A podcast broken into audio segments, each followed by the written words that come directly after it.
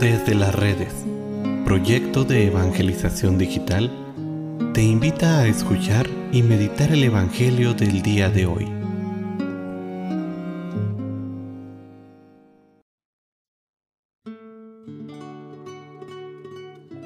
El día de hoy,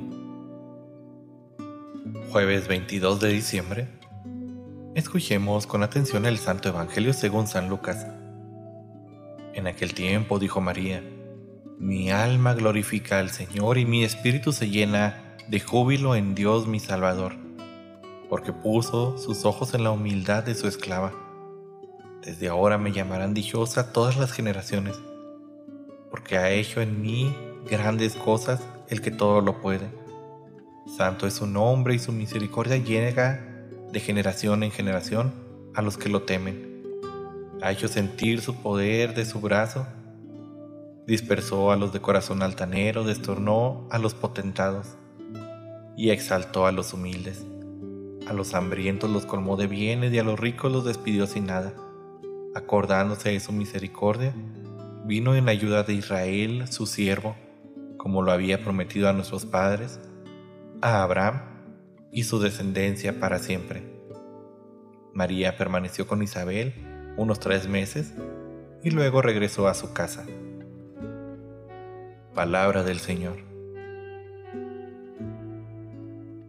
Querida familia, tenemos la continuación del Evangelio de ayer. Este cántico retrata perfectamente el alma de María, sus sentimientos, pero sobre todo la conciencia que tiene de Dios.